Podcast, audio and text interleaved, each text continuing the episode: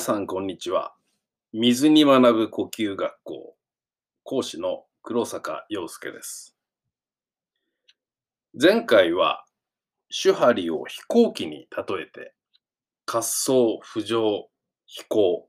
の3段階で説明をいたしましたが、今回は呼吸を例えに使ってみたいと思います。手、張、りのそれぞれを吸気、吸うことですね、息を。それから折り返し点。それから呼気、吐くことですね。手が吸気、歯が折り返し点。理が呼気。というふうに例えてみます。吸気である手の段階ですね。これは基本を習うわけです。折り返し点である歯の段階では何か気づきがあるわけですね。自分なりに学んでいくうちに気づきが訪れます。そして呼気である理の段階。これは今まで先生に習ってたこととは場合によっては逆方向へ向かうような。つまり違うものを自分なりのものを収めていく。あるいはそこの道を進んでいくという段階になります。こういうふうに考えると、例えば、10対1対20。つまり、種の段階は10。歯で1。理で20とか、そういうふうな比率にもなりうるわけですね。そして、もっと重要なことはですね、吐きが終わると、呼気ですね。吐きが終わると、また歯を迎えて折り返す。吸って折り返して吐いて、そこでまた折り返して吸いが始まりますね、呼吸の場合は。つまり、手波理が終わると、さらにまた歯が訪れて、今度は手が始まるわけです。手波理、それから理波手という逆の方向の学習が見えてくるわけです。呼吸というのは、吸って折り返して吐いて、また折り返して吸ってということを繰り返します。呼吸を例えに使うと、手張りもまた手波理波手波理波手というふうに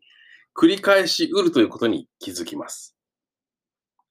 これは千利休はもとより、おそらく川上不白も気づかなかったであろう、新しい理波手という学びの過程ですね。これが現れてくるわけです。実際はですね、ジグザグに登る坂道のような感じで、まず右の方へ斜め上に上がって、折り返して左斜め上の方、つまり逆方向へ行って、また折り返して右の方へっていうふうに登っていく、ジグザグに登る坂道を思い浮かべると分かりやすいんですが、別の例えを使うと、螺旋階段ってありますね。こう、ぐるぐるぐるぐる登っていく螺旋を描いて。そうすると、はじめ、まあ、どっち回りでもいいんですが、左回りでずっと上がっていくときは、はじめは右の方へ向かっていくわけですけども、ぐるっと回って今度逆方向へ行きますよね。そうすると、一段上の、さっき歩き始めた時の真上にあるところに至っているわけです。つまり、向きとしては手張の種の段階と同じ方向に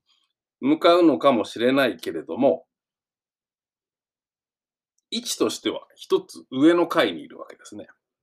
そうやってぐるぐるぐるぐる螺旋状に上達していくという学習過程を想定することができるわけです。これが立体構造の手張です。そしてですね、さらにさらに先を考えることができまして、普通手張と言いますと、まあ、数年もしくは数十年のタイムスパンで考えると言いますか、学習者の生涯にわたる上達のことを話題にして語られることが多いと思います。先生から教わって気づきがあって自分の道へ進んでと。これはまあ数年かかる場合もあるでしょうし、数十年かかる場合もあるでしょう。しかし、もっと短い時間でも手張りは起こりうるんではないか。例えば数日ですとか、あるいは1、2年ですとか、そのぐらいの時間で、いわゆる中期的な上達ですね。について考えるときも手張りのプロセスはあり得るのではないかというふうに考えています。そこからさらに進んで小の手張り。時間的な単位で言いますと数秒から1日2日、それぐらいの非常に短い時間で起きる手張りというのも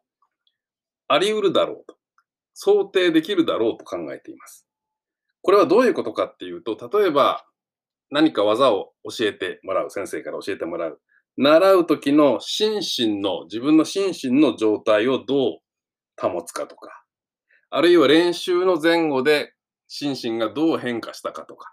そういうことを分析するときに、この小の手張りという考え方を使うことができるのではないか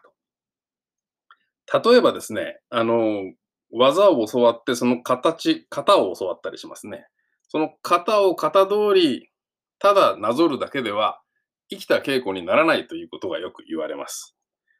で、その時にどう言われるかっていうと、例えば、まあ、流派によっていろいろ違うと思いますが、しっかり気を入れて稽古しなさいとか、注意深くやりなさいとか、自分なりの工夫を加えなさいとか、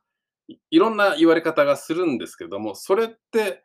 短い時間の手張りを自分で起こしなさいよという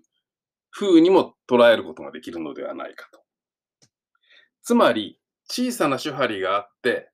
そこで気づいて、も、そういうことを繰り返しているうちに、もうちょっと大きな気づきが現れるわけですね。そして今度、中くらいの手張りが起きる。で、それを何年か続けているうちに、ま、もっと大きな気づきが生まれて、大の手張りになっていくと。こういうのをフラクタル構造と言いますね。自己相似構造というんですが、同じような構造をしたものが入れ子になっている。マトリョーシカってありますよね、あの人形。